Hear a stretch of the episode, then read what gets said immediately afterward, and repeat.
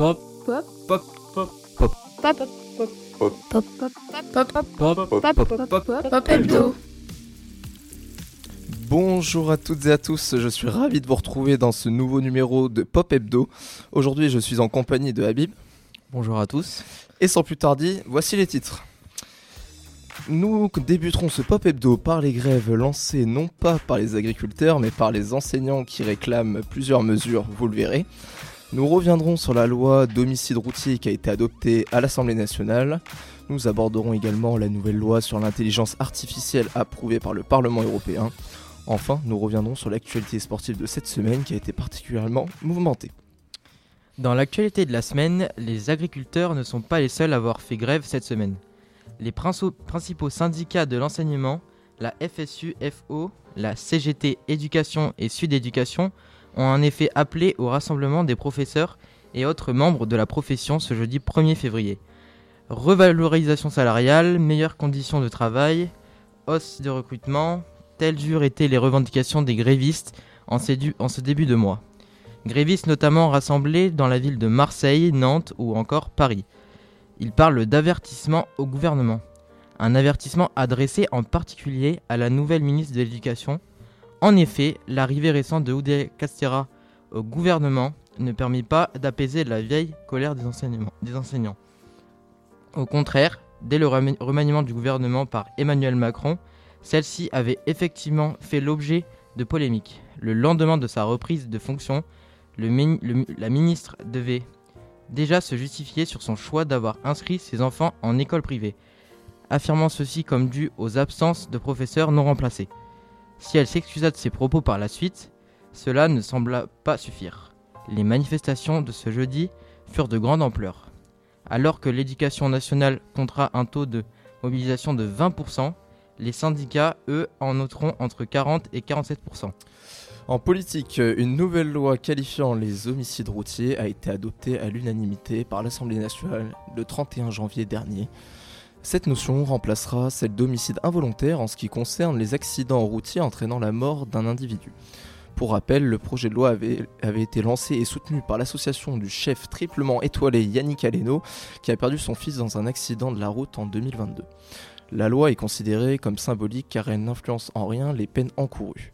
Cependant, les parlementaires ajoutent des circonstances aggravantes, notamment la conduite en état d'ivresse ou sous l'emprise de stupéfiants.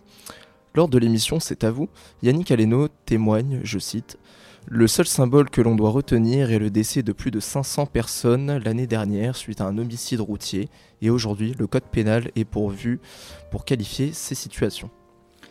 Une loi pour encadrer l'utilisation et le développement de l'intelligence artificielle a été approuvée par l'Union européenne vendredi 2 février. Elle est le résultat d'un accord politique qui aurait été trouvé en décembre dernier entre les différents États membres de l'Union européenne. Il s'agit de la toute première législation jamais créée qui régularise le développement de l'IA. Une partie de la loi concerne les IA dites génératives. Le but est d'éviter qu'elles se violent la législation sur les droits d'auteur. Désormais, les développeurs devront donc préciser lorsqu'ils réaliseront des contenus, qu'ils soient sonores, visuels ou écrits, s'ils ont utilisé l'IA. Donc, dans les domaines comportant plus de risques, il y aura aussi de nouvelles obligations. Par exemple, le fait de prévoir un contrôle humain sur la machine. Cette loi devrait, d'après les pays membres de l'UE, permettre un équilibre entre innovation et sécurité. En effet, si cette loi durcit certaines conditions d'utilisation de l'intelligence artificielle, elle ne devrait pas, selon les pays membres, empêcher l'émergence de start-up innovantes dans le domaine de l'IA. Selon l'Union européenne, il s'agirait d'une conséquence qui la rendait moins compétitive dans ce secteur au niveau international. En sport, l'annonce du départ du sextuple champion du monde de F1 Lewis Hamilton de l'écurie Mercedes a fait l'effet d'une bombe dans le monde du sport auto. En effet, ce jeudi de février, le Britannique a annoncé rejoindre l'écurie italienne Ferrari au début de la saison 2025. Il conduira aux côtés du monégasque Charles Leclerc qui a lui récemment annoncé la prolongation de son contrat avec la Scuderia. Pour sa 19e saison en Formule 1, Lewis Hamilton découvrira donc une troisième écurie après McLaren et Mercedes. Hamilton pousse Carlos Sainz vers la sortie. En effet, le pilote espagnol n'a pas renouvelé son contrat au sein de l'écurie italienne. Comme bon nombre de pilotes à l'issue de la saison 2024, 12 sont en fin de contrat. Sainz va donc devoir réfléchir à son futur. Il est, on le rappelle, le seul vainqueur d'un Grand Prix hors pilote Red Bull la saison passée. Si la grille de 2024 n'a pas bougé ou presque, celle de 2025 devrait être totalement chamboulée. En rugby, pour la première journée du tournoi Destination, l'équipe de France a été impuissante et s'est lourdement inclinée au stade Vélodrome de Marseille face à l'Irlande, 17 à 38, qui signe quant à elle un succès bonifié. L'Angleterre l'emporte sur le fil en Italie 24 à 27, malgré l'absence de son demi d'ouverture, Marcus Smith.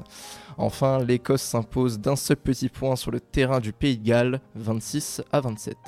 En judo, le français Teddy Riner a remporté son 8 Paris Grand Slam, un nouveau record. Il a renversé le sud-coréen Min Jong Kim. Chez les femmes, en moins 78 kg, Roman Diko a dominé la turque Keira Ozdemir après un hippon au bout de 40 secondes seulement. Il s'agit de son deuxième Paris Grand Slam. Et dans la catégorie des moins de 63 kg, Clarisse Akbenenou a, a décroché l'or face à la Croate Katarina Christo. C'est tout pour aujourd'hui. Un grand merci à Lola, Émilie, Eva, Marie et Enzo pour la rédaction de ces actualités. Et merci à vous pour votre écoute. On se retrouve la semaine prochaine pour une nouvelle émission.